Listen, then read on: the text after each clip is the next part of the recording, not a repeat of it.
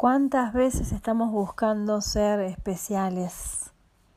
Diferenciarnos de alguna manera. ¿Te diste cuenta que buscar diferenciarte de alguna manera no te hace sentir unido a nada, sino más bien diferente, especialmente diferente? A veces queremos ser tan especiales, tan especiales, tan diferentes, que terminamos sintiéndonos solos el especialismo, la necesidad de tener algo que los demás no tienen, de hacer algo diferente de los demás, de destacarme de alguna manera, está apoyado sobre una idea de carencia. Y para vos ser especial de alguna manera, inevitablemente te vas a comparar. Miremoslo así, cuando nos comparamos con alguien, que admiramos, estamos afirmando dentro nuestro que nos falta algo que el otro tiene. Cuando nos comparamos con alguien que es a nuestra, según nuestra percepción, menos que nosotros o tiene menos que nosotros, también estamos viendo la falta de algo. No importa si lo ves fuera o lo ves dentro. Primero para verlo tenés que compararte. Y cada vez que estamos deseando algo, lo estamos deseando porque no lo tenemos. Entonces, esto de la comparación es inevitable para tener algún parámetro de cuán especial soy. A veces somos especiales para bien y a veces somos especiales para mal. Somos especiales para mal cuando no encajamos, cuando no hacemos lo suficiente, cuando evidentemente ante la comparación, ante esos parámetros que tenemos tal vez familiares, históricos, culturales, sociales, no somos lo suficientemente buenos, lo suficientemente ordenados, lo suficientemente lindos, lo suficientemente flacos, lo suficiente, perdón, lo suficientemente inteligentes. Bien. En la comparación siempre nos vamos a sentir especiales. Así que te voy a proponer que prestes atención en tus relaciones a través del observador, ese que despertamos en, en el episodio anterior, que estuvimos despertando al observador, que observes las comparaciones que aparecen en tu mente y también las emociones que te provocan. Porque cuando estás comparándote con otros, con tu pareja, con tus padres, con tus amigos, con tus enemigos, incluso cuando te estás comparando con el vos de tu pasado, con un, con un vos imaginario en el futuro, ahí alguien que está adelante logrando no sé qué cosa. Esas comparaciones no nos permiten registrarnos completos no nos permiten registrarnos como verdaderamente somos, ni, ni siquiera nuestro propio valor. Tu autoexigencia es una clase de comparación entre quien crees que sos y quien crees que deberías o podrías ser. No tenés pensamientos neutrales. Así que observa cómo surgen interna o externamente esos juicios, esas clasificaciones sobre personas, sobre situaciones. Fíjate cuando estás comparando tu imagen con otra. Fíjate, por ahí estás mirando tu teléfono y ves imágenes que te motivan. O seguís a alguien que te genera admiración. O ves imágenes que te impulsan a querer a intentar estar mejor físicamente para tratar de mirarte en el espejo y ver si de una vez por todas te aceptás. Fíjate en tu trabajo. ¿Comparás tu esfuerzo con el de otros? Los esfuerzos que implican para vos. ¿El esfuerzo es un medio para lograr metas? Fíjate con tus hijos. ¿Comparás a tus hijos con los de alguien más? ¿Tu relación de pareja? ¿La comparás? ¿Con qué la comparás? ¿Con quiénes la comparás? ¿Y cómo te hace sentir todo esto? ¿Comparás tu forma de recibir amor, tu forma de dar amor con la de otros? ¿Tu vida con la de otros? ¿Tus valores con los de otros? Cuando te presentan a alguien, inevitablemente, internamente, ¿no estás comparando? ¿No mirás cómo habla, cómo se viste, su aspecto físico, su nivel social, su comportamiento? ¿Y desde dónde podés calificar o percibir eso, si no es desde tus propias memorias, desde lo aprendido, desde tus propios parámetros personales. Tenemos en nuestra mente tanta información individual y colectiva de la que somos completamente inconscientes y a la que recurrimos para diferenciar todo lo que percibimos. Hasta lo que hiciste ayer en tu mente ya está transformado. ¿Sí? Tu memoria ya lo transformó porque no podrías hoy, por ejemplo, contarlo exactamente como fue. Con lo cual, tus memorias no son muy fieles a la realidad. Ni hablar de las colectivas, que ya están distorsionadas con el paso del tiempo y con personas que las van relatando desde una visión o una mentalidad limitada incluso por sus propios parámetros particulares. Así que, si somos honestos, las comparaciones que hacemos las hacemos desde parámetros que no, no son fieles a la realidad. Los parámetros, las memorias colectivas, individuales, son las cosas que ya pasaron. Pero mira, tráelo a este momento.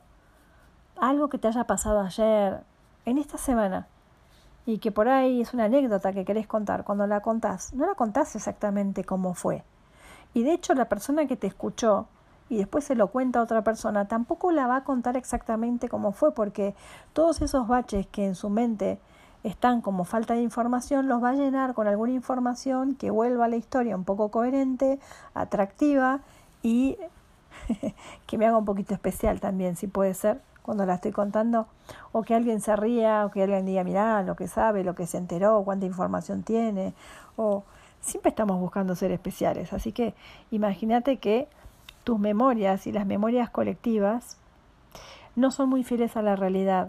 Entonces, ¿qué sentido tiene permitirle a nuestra mente que nos compare con otros o con algo y nos defina como incompletos o nos defina como insuficientes o como superiores o como inferiores ¿En base a qué? Recordá que es inevitable que las comparaciones te lleven a sentir algo. Justamente porque al clasificar te pueden dejar en un lugar en el que te sientas carente o defectuosa o poco valioso o incapaz o insuficiente o solitario, superior, En fin, especial de alguna manera, más, menos. Eso que concluís en tu mente, esa, esa clasificación y esa definición que haces, es algo a lo que te apegas. Es una imagen que se, que se consolida en tu, en tu mente, una imagen de vos, positiva o negativa. Pero es una imagen que empezamos a sostener y esa imagen, muchas veces, esa autoimagen, nos, eh, nos implica algún tipo de costo, de sacrificio o de esfuerzo. Si descubrís dentro tuyo ideas acerca de vos misma o de vos mismo, de ser de alguna forma, tener alguna cualidad, ya te digo, negativa o positiva, te pido que la anotes, anotarla en ese cuaderno. Anota cuál es el costo de sostener esa imagen. Porque, por ejemplo, si vos te consideras una persona ordenada, ¿cuál es el costo de ser ordenado? Que no te permitís el desorden y no le permitís el desorden a los demás. Y eso te debe hacer sufrir algunas veces. ¿No te sentís algunas veces exigido, cansado, por tener que sostener el orden, si sos una persona honesta si sos una persona puntual, o todo lo contrario si te sentís incapaz, o defectuoso, carente de alguna forma, inferior de alguna manera. ¿Cuál es el costo de ser así? Son imágenes que llevamos dentro nuestro de nosotros mismos y tienen una alta capacidad de hacernos sufrir. Estas ideas que tenemos acerca de nosotros están basadas en la comparación. Esto de compararnos nos consume una energía importantísima y siempre nos va a llevar a sentir. A veces angustia, a veces estrés, depresión, enojo.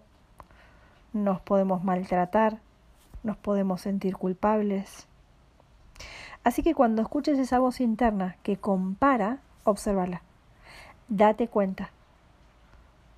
Está sucediendo que dentro tuyo hay una necesidad de ser alguien o algo especial. De tener algo o de creer que carezco de algo o que carecí de algo en algún momento. Por ejemplo, con tus padres, con tu historia. Eso, míralo. Así que al hacer estas comparaciones en las que nos definimos como personas que tuvimos o que carecimos de algo, vamos a activar dentro de nuestra mente, nuestra mente misma va a activar mecanismos de control para llevarnos a mejorar esta situación. Entonces vamos a empezar a tener acciones que están dirigidas a modificar, a manipular, a controlar, a exigir, a sacrificar, a esforzarse, a juzgarnos. El resultado nunca es suficiente. Más, más, más, más. Por eso déjate en paz ahora en este instante y miremoslo juntos. La comparación solo nos va a servir para seguir incentivando una necesidad de ser especiales. Y el especialismo siempre está apoyado en una idea de que carecemos de algo y queremos llenarlo con algo que está afuera. Así que necesitamos ser especiales para alguien o en alguna situación para sentirnos, aunque sea por un instante, completos, suficientes, valiosos, necesitados por otros. Así que te invito a que en este instante sueltes todo, toda comparación, todo pensamiento que te diga que no sos suficiente. Te doy la bienvenida a un nuevo episodio de Milagrosamente aquí en RCC Radio. Quédate conmigo hasta las 7. Vamos a hablar un poco más sobre, sobre esto que hacemos, ¿no? De comparar. ¿Para qué vamos a mirar esto? ¿Y cómo hacemos para descubrirlo? ¿Y cómo dejar de hacerlo? O tal vez darnos cuenta de que lo estamos haciendo para que solito se vaya diluyendo. Vamos ahora a escuchar un poquito de música y después continuamos con esto del especialismo, la comparación y esta práctica de mirar dentro. Continuamos juntos aquí en Milagrosamente. Estábamos hablando de la comparación, del especialismo. Te decía que comparar te lleva una energía importante y siempre te va a llevar a sentir algo. Entonces, la verdad que seguir comparándonos necesita que lo veamos. Te pido que esta semana detectes pensamientos de comparación y veas qué es lo que te hacen sentir. También, como siguiente paso, podés elegir dejarte en paz. ¿No? Aceptar lo que está sucediendo en tu mente, viéndolo en el momento en el que sucede, qué es lo que te hace sentir y y cuando lo veas, decirte internamente, lo estoy viendo. Bien, entonces agradecete a vos mismo por estar haciendo ese gesto de observar, de ver y no hacer nada más. Agradecelo, porque es algo que estás haciendo por vos. Estás cortando con la dinámica automática e inconsciente de querer ser alguien en base a una historia ficticia, a parámetros que son completamente irreales. qué es ser más inteligente, qué es ser más lindo, más feo, más valioso, menos valioso, ¿en base a qué? Fíjate cómo cambian los parámetros en la historia, entonces nos dejamos guiar por lo que hoy se ve como agradable. míralo en las modas, en las modas de los cuerpos, en las modas de la vestimenta. Míralo en lo que hoy es una persona inteligente y una que no. Bien, ¿basado en qué? El ámbito, la cultura, la sociedad en la que vivís va a marcar estos límites, va a subir o bajar la vara ¿Para qué? ¿Cómo te hace sentir esto? Permitite ser quien sos. Mirá esas cosas que vos llamás defectos y pregúntate, ¿son defectos comparado con qué?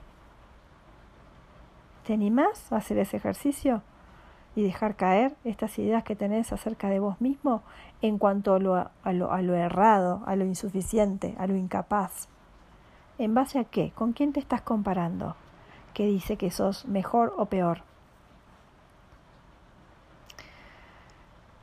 La falta de reconocimiento siempre nos va a hacer sufrir. La falta de valor. Muchas veces nos vamos a sentir impotentes, frustrados. O no, por el contrario, muchas veces nos vamos a sentir orgullosos, superiores, afortunados, favorecidos, sortudos. ¿En base a qué? Así que empezar a mirar esto también va a equilibrar muchísimo nuestra emocionalidad. Y te digo algo más, cuando dejamos de compararnos, no solo estamos más a gusto con nosotros, sino que estamos más a gusto con los demás. No exigimos más, no culpamos más, tampoco admiramos. Y me vas a decir, bueno, pero está bueno admirar a alguien siempre que no te sientas menos, porque esa persona simplemente está desarrollando algo que vos también tenés la capacidad de desarrollar, pero que no elegiste, elegiste desarrollar otra cosa. Así que tal vez lo único que nos diferencia es lo que cada persona vino a hacer aquí. Así que cuando simplemente cumplimos nuestra función, nuestro propósito, vamos a sentirnos felices y plenos. Y cuando veamos la función y el propósito de otro, estamos felices también por el otro, porque no lo vamos a estar interpretando desde nuestros parámetros, sino desde una comprensión mucho más profunda de que cada uno viene a tener una experiencia aquí en la que desarrolla aquel don, aquella capacidad que vino a desarrollar en definitiva, siempre estamos aquí para dar algo, para compartirnos, para comunicarnos, para ofrecernos de alguna manera. Cuando nos estamos comparando, vamos a estar simplemente aumentando en nosotros una idea de carencia, porque vamos a estar viendo afuera algo que nosotros no tenemos o algo que alguien más no tiene. Cuando vemos que alguien no tiene algo que nosotros tenemos, solemos sentir culpa o injusticia. Así que tampoco está bueno eso. Miremos la comparación como lo que es, un sinsentido. Por ejemplo, en las relaciones de pareja, inevitablemente hacemos una comparación porque estamos, te diría que en automático, muy naturalmente, comparando cómo mi pareja trata a los demás de cómo me trata a mí. A mí me tiene que tratar especialmente mejor. Conmigo tiene que ser más cariñosa que con los demás. Y ya cuando empezamos a sentir que nuestra pareja no nos trata mejor o especialmente mejor que a los demás, ya nos sentimos poco amados. O que el otro está perdiendo el interés. Por ejemplo, si tu pareja elige em, más a sus amigos algunos días que compartir algo con vos, pues entonces te vas a sentir poco amada, vas a sentir que hay falta de interés, etcétera, etcétera. En cambio, cuando estamos comenzando una relación, está todo espectacular porque somos súper especiales para el otro. El otro solo quiere estar con nosotros, somos lo más importante de su mundo. Es la máxima expresión del especialismo. Nuestros hijos, nuestras cosas, todas las cosas que son nuestras son especiales porque tienen esa relación que, que tenemos nosotros con esas cosas en las que valoramos eso porque es nuestro, es propio. La propiedad hace que estas cosas y personas sean especiales. Y al ser especiales, inevitablemente entonces vamos a estar comparando todo el tiempo y esa comparación siempre nos va a traer una emocionalidad. El especialismo, el buscar ser especiales de alguna manera, destacándonos ya sea en relaciones amorosas, en relaciones con hijos, o sea, ser buenos padres, ser buenos hijos, ser buenos estudiantes, ser buenas parejas, ser buenos en algo, inevitablemente lleva a la comparación. Y como te dije antes, la comparación siempre nos va a llevar a la acción, a la acción y algún sentimiento, alguna emocionalidad, ¿sí? Así que prestemos atención entonces en estos días a la comparación. Después vamos a ir avanzando sobre cómo es el proceso desde este despertar al observador, empezar a ver que queremos ser especiales, que nos pasamos el día comparándonos mucho más de lo que creíamos y cómo estamos buscando ser diferentes o destacarnos de alguna manera, sobre todo con aquellas relaciones personales, con aquellas personas especiales, ¿sí? Donde ponemos el foco, ahí ya empieza a haber especialismo, empieza a haber una necesidad de ser especialmente valorados, amados, observados, necesitados, en todos los ámbitos, en todos, te podría decir. Si prestas atención lo vas a ver. ¿Para qué hacemos esto? Para descubrir ese personaje que estamos actuando en nuestra propia historia, que busca ser amado. Y no me voy a ir un poco más, porque no me quiero poner tan espiritual o, o tan abstracta, pero es un personaje que no es lo que somos. Y eso nos va a hacer sentir eh, insatisfechos constantemente. Nunca va a ser suficiente por más que logres lo máximo que querías lograr. Siempre va a haber alguna necesidad más, algún vacío más, alguna cosa más que falta. A veces incluso ni siquiera vas a saber bien de qué se trata, pero esa sensación va a estar. Así que no perdamos más tiempo buscando cosas donde no están. Eh, presta atención en estos días entonces a estas comparaciones internas que hacemos constantemente y, solamente miralas, miralas, anotalas en tu cuaderno, empezá a observar. Esto es parte del proceso que nos va a llevar a otro lugar, ¿sí? Empezar a descubrir, a tomar conciencia sin juzgarnos amablemente, pacientemente. Es un proceso que a veces puede ser largo y otras veces puede ser muy rápido y muy corto. Todo depende de las ganas que tengas realmente de conocerte y de ser más amoroso en esta mirada, más amorosa también.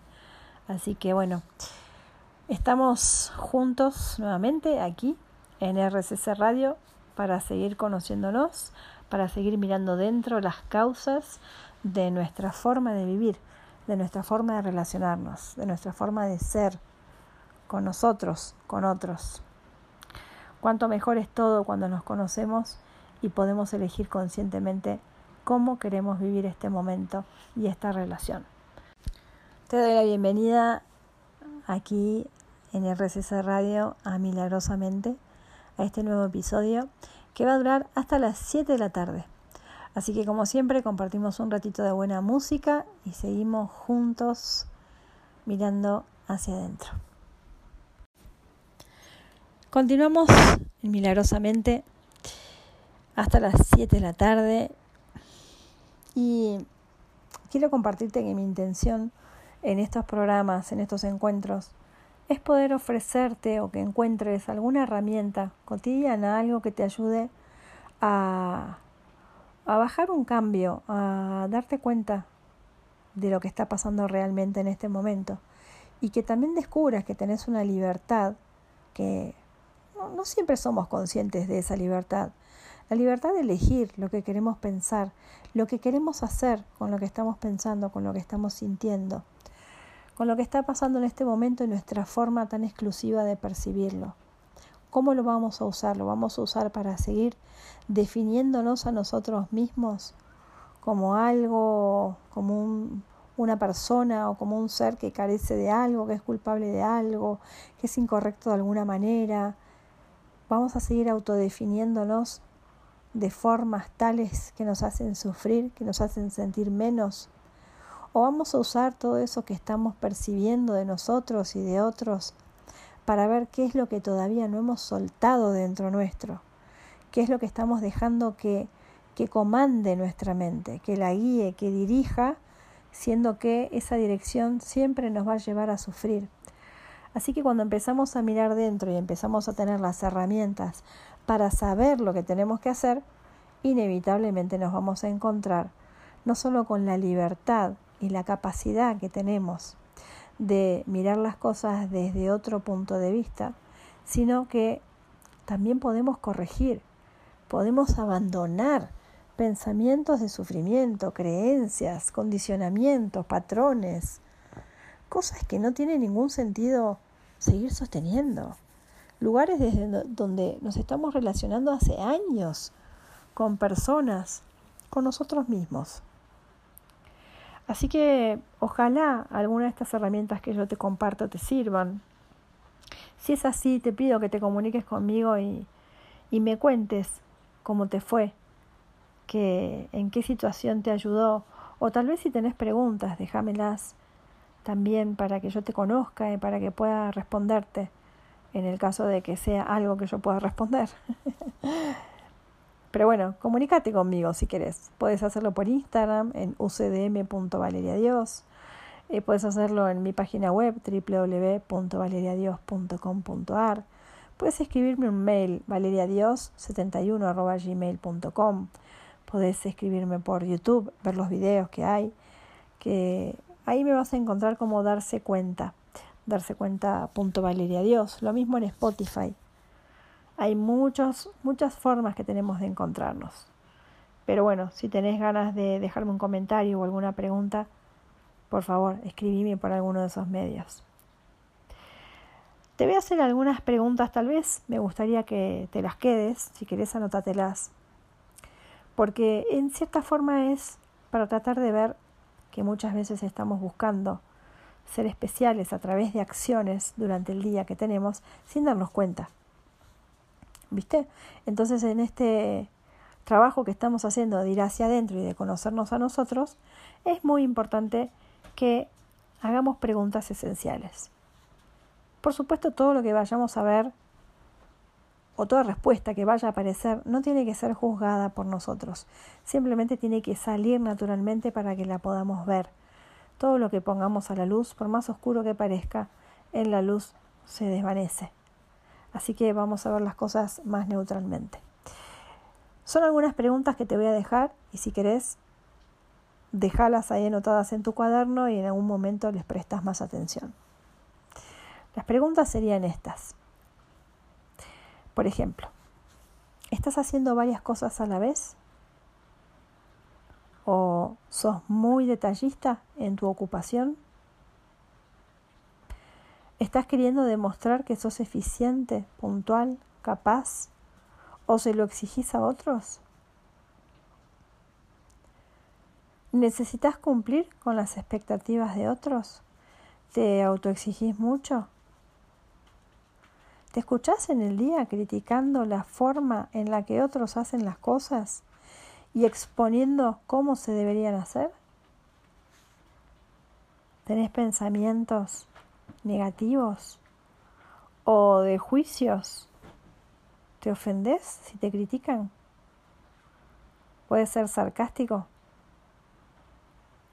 ¿Te pones en víctima fácilmente? ¿Te reconoces? manipulando para que las cosas se hagan como vos querés? ¿Te enojas seguido para obtener respeto o para imponer tu postura?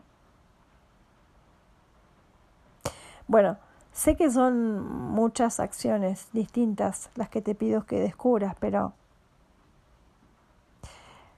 lo que estamos haciendo aquí es reconocer ciertos aspectos, tal vez aquí un poco más acentuados unos que otros, ¿no? pero son aspectos de tu personalidad, para que veas en cuántas formas estás buscando tu propio valor en el reconocimiento externo. ¿Cuánta energía conlleva esto? Incluso esta conducta muchas veces te va a separar de otros, te va a hacer sentir diferente o vas a buscar ser diferente, queriendo lograr a través de estas actitudes marcar la diferencia entre vos y otros o ser especial por sobre otros. La verdad es que es una búsqueda de amor, pero es un poco problemática esta búsqueda de amor, porque es en base a tus propios juicios, a tus propias creencias de lo que vos crees que es bueno, malo, importante, valioso, bueno, o todo lo contrario. El amor, el amor no tiene nada que ver con las diferencias. El amor del que vamos a hablar siempre en mi programa en cualquier enseñanza que hable del amor no dual, del amor total, ese amor lo abarca todo. Todo, no deja nada afuera. En cambio, el amor especial, ese que andamos buscando cuando queremos ser especiales, está sujeto a condicionamientos, ¿sí? a formas y a conductas especiales. Así que sí, te pido que empieces a reconocer estos mecanismos en lo diario y los observes sin juzgarte, porque estás haciendo un trabajo enorme de reconocimiento, un trabajo de tomar conciencia de algo que nunca viste ni siquiera te lo cuestionaste. La búsqueda de valor a través de estas actitudes o a través de estos pensamientos siempre te va a llevar a estar en oposición a algo. Obviamente, estar en oposición es estar en lucha, queriendo rechazar lo que está mal y apegándote a lo que para vos está bien. ¿Sabes que sostener algo que está bien o sostener una virtud que vos crees que tenés conlleva mucho esfuerzo? Y no se puede sostener toda la vida. Lo peor es que cuando no la podemos sostener, nos castigamos, nos culpamos un montón. Así que cada vez que te descubras en alguna de estas maquinaciones, obsérvala.